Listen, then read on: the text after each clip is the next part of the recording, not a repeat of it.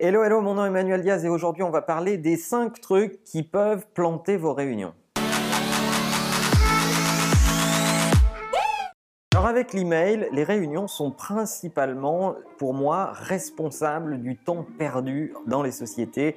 C'est vraiment les deux grosses maladies dans les boîtes. La première question qu'il faut se poser avant d'envoyer une réunion, c'est a-t-on besoin d'un meeting? Il y a finalement assez peu de gens qui se posent cette question. À quoi sert un meeting? et est-ce que j'en ai vraiment besoin? De mon point de vue, une réunion, ça sert à euh, confronter des points de vue, se mettre d'accord plus rapidement que si on échangeait des documents euh, par email ou, ou par d'autres instruments. Malheureusement, on voit beaucoup de réunions qui sont faites comme des listes à l'après-vert où vous participez à 10% de la réunion et le reste du temps, ça ne vous intéresse pas du tout et pour autant, vous êtes coincé en meeting. Voilà, c'est ennuyeux, mais il y a beaucoup de temps perdu à cause de ça. Alors si vous voulez vraiment planter une réunion, voilà les 5 trucs qu'il faut, euh, qu'il faut absolument faire pour la planter et que je vous déconseille de faire évidemment. Numéro 1, l'ordre du jour. Alors si vous envoyez une réunion et qu'il n'y a pas d'ordre du jour, effectivement, ça va être un problème parce que les gens ne peuvent pas se préparer, ne savent pas à quoi s'attendre.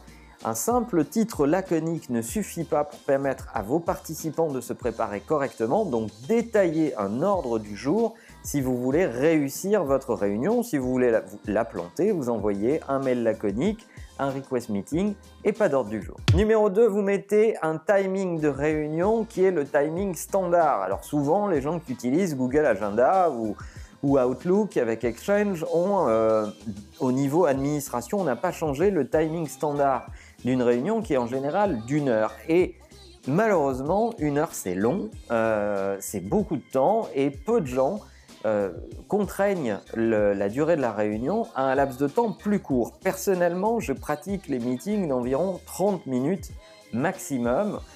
Et euh, en interne, je fais même des meetings de 7-8 minutes. Et je vous garantis que c'est beaucoup de temps. D'ailleurs, au début, les juniors qui me disent euh, Tu as dû te tromper dans l'invitation, le meeting dure 8 minutes. Je leur dis Écoute, assieds-toi ici. Ne parle pas pendant 8 minutes et tu vas me dire si c'est long ou si c'est pas long. Le troisième truc pour planter une réunion, c'est ne pas regarder l'agenda des autres. Et oui, vous faites comme si vous étiez seul au monde, vous envoyez votre réunion à vos invités, vous ne regardez absolument pas s'ils sont occupés, pas occupés, et vous vous pointez le jour J et vous vous rendez compte qu'il vous manque la moitié des participants. Depuis, on est dans un monde moderne, les amis, donc euh, vos agendas sont interconnectés avec ceux des autres, encore plus quand il s'agit de réunions internes, mais même quand c'est vos clients, vous leur faites des request meetings et ils vont vous dire s'ils sont dispo ou pas dispo et que lorsque vous avez à coordonner des ressources en interne, regardez et respectez le temps des autres pour savoir s'ils sont dispo, pas dispo, et ne faites pas ça qu'avec vos boss, c'est valable aussi entre collègues. Quatrième point, vous invitez la moitié de la boîte évidemment parce que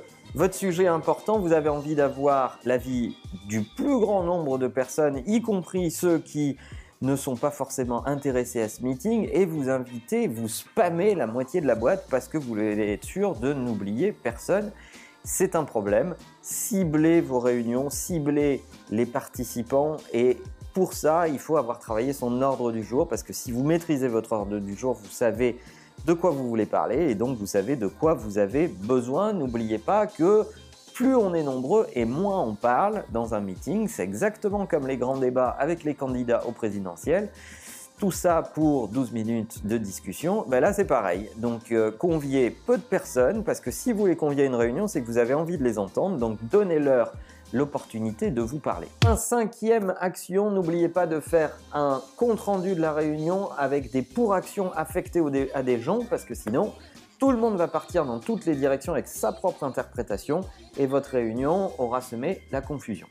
Alors tout ça peut paraître assez simple, mais en réalité les réunions sont certainement des instruments extrêmement puissants quand ils sont bien manipulés, mais aussi responsables de beaucoup, beaucoup de temps perdu dans les entreprises.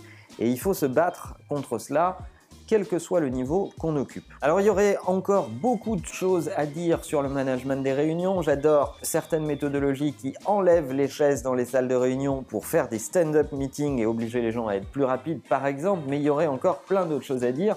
Je suis sûr que vous avez plein d'astuces autour des réunions. Racontez-nous dans les commentaires quelles sont vos meilleures astuces pour maîtriser vos réunions, quelles sont vos réunions qui ont été des epic fails euh, absolus, racontez-nous ça dans les commentaires. Si cette vidéo est utile pour l'un de vos proches, n'oubliez pas de la liker et de la partager. Et en attendant, la meilleure façon de marcher, c'est de vous abonner. À bientôt.